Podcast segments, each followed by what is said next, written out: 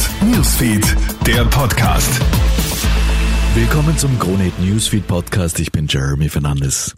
Führen niedrigere Energiekosten wirklich automatisch zu niedrigeren Lebensmittelpreisen? Im Kampf gegen die Teuerung zwingt die Regierung jetzt die Energieversorger zu raschen Preissenkungen.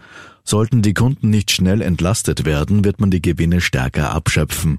Nicht nur den privaten Haushalten soll dadurch mehr Geld übrig bleiben, auch Produktion, Handel und Gastro sollten durch niedrigere Energiekosten ihre eigenen Preise senken. Wie stark die Energiepreise tatsächlich fallen, bleibt abzuwarten. Wichtig ist, dass überhaupt etwas passiert, sagt Schuldnerberater Thomas Berghuber. Es ist jedenfalls gut, wenn Energie, Strom, Gas etc., alles was auch Treibstoff billiger wird, weil das spürt man sofort in die Kasse. In Summe geht es nur um das, was wird für mich als Konsumentin wirklich billiger? Komme ich mit meinem Einkommen jetzt wieder aus? Kann ich meinen Strom und die Lebensmittel zahlen und die Autoversicherung? Um das geht es am Ende des Tages.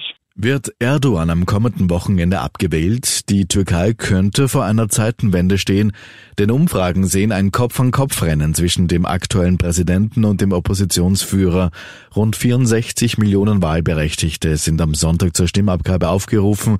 Die Wahl findet nur drei Monate nach dem verheerenden Erdbeben statt. Dieses hat allein in der Türkei nach offiziellen Angaben mehr als 50.000 Menschen getötet und mehr als zwei Millionen Menschen obdachlos gemacht. Nun warnt die Menschenrechtsorganisation Human Rights Watch vor einer Zensur. Sie beklagt nämlich eine zunehmende Kontrolle des Internets.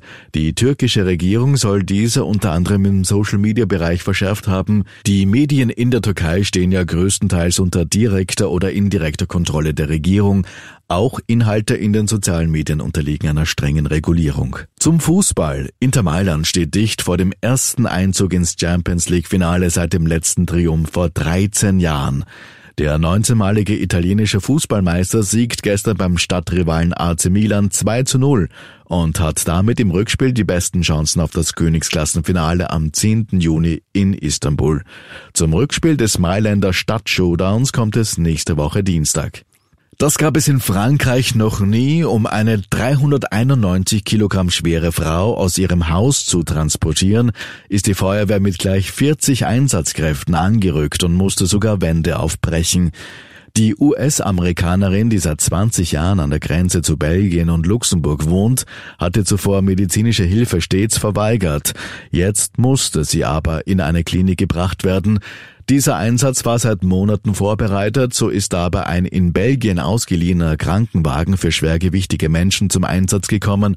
Außerdem mussten einige Straßen in der Umgebung abgesperrt werden. Zu uns nach Österreich. Die Arbeit im Haushalt ist immer noch Aufgabe der Frau. Und das, obwohl die halbe-halbe-Regelung schon seit den 90ern stark beworben wird. Eine ImmoScout24-Studie hat jetzt ergeben, dass Frauen in Österreich meistens mehr als die Hälfte der Aufgaben übernehmen. Vor allem beim Bügeln, Wäschewaschen, Staubwischen und Kloputzen beteiligen sich die Männer selten. Die Bereiche, in denen Männer mehr als die Hälfte der Arbeit erledigen, entsprechen immer noch dem Geschlechterklischee, weiß Maria Hirzinger von ImmoScout24. Wenn es um Reparaturen gibt, dann sich 71 Prozent der Männer.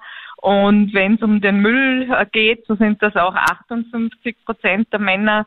Und äh, auch aber halt immer noch klassisch, wenn es darum geht, neue Dinge anzuschaffen für den Haushalt, dann sind 47 Prozent der Männer aktiv. Soweit ein kurzes Update aus der Krone Hit Newsfeed Redaktion.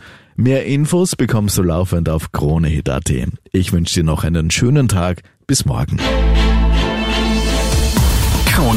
Newsfeed, der Podcast.